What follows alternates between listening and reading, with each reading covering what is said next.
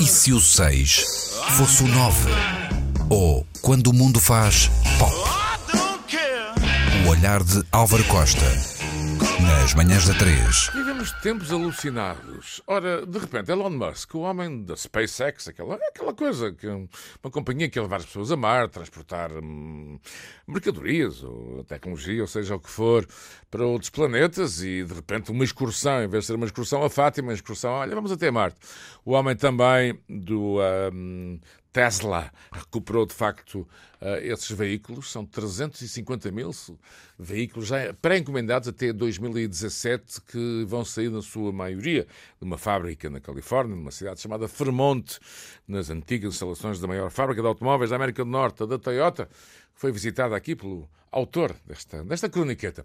Ora, de repente Elon Musk uh, começa por... Uh, dizer que vivemos já na Matrix. Fala de simulações. Fala da ideia de. Hum, não serão paraísos artificiais como Baudelaire, mas a ideia da humanidade começar já a criar com um realismo atroz espaços, spots, eh, ambientes, locais onde, de uma forma ou de outra, nos iremos refugiar nos próximos tempos. Ora, aí está a ligação à Matrix. Ele fala também de algo extraordinário. Ora, diz Elon Musk, há 40 anos, os jogos eletrónicos, é aquele pad, não é? Lembram-se, talvez não se lembrem, os mais jovens, e são muitos, não se lembram. Aquele ping-pong de um lado, mas a Ana Markel e o, e o, e o, meu pai Luís Oliveira, de certeza que se recorda.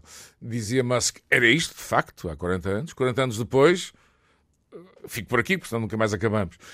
Diz eh, Musk que os sinais não são apenas de invenções tecnológicas, mas de uma alteração eh, completa da forma como os seres humanos vivem e vão viver, até porque as suas eh, declarações na conferência Code visam o futuro. Mas diz que de um em mil milhões de possibilidades já estamos, digamos, com um pezinho na Matrix.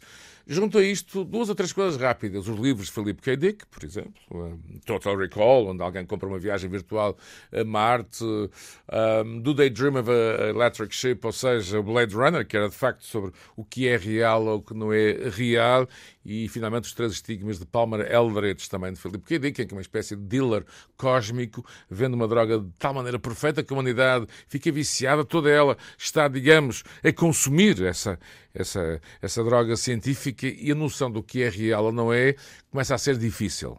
Ora, isto foi escrito nos anos 50. Não será em parte a internet, a realidade virtual e os jogos comuns? Termino. É verdade. Como este Filipe K. Dick é misterioso. Para terminar esta belíssima croniqueta de segunda-feira de manhã, dizer-vos que no outro dia entrei de propósito naquelas, naqueles salões de juventude onde há computadores com acesso à internet e de repente estava a ver a miudagem a jogar. Uh, imagens realíssimas, nem fazia ideia, jogos de guerra, outros, e de repente olhei para eles e pensei: esta malta não está cá. Esta malta entrou, está imersa. E dizia para acabar, Musk, que em breve essa, essa atmosfera realista dos jogos de vídeo vão ser integrados no nosso dia a dia. Ora, ora sim, é verdade. Não olhem para mim começar que este, este gajo está maluco. Não, não fui eu. Foi o Elon Musk. Se o 6 fosse 9, bom dia.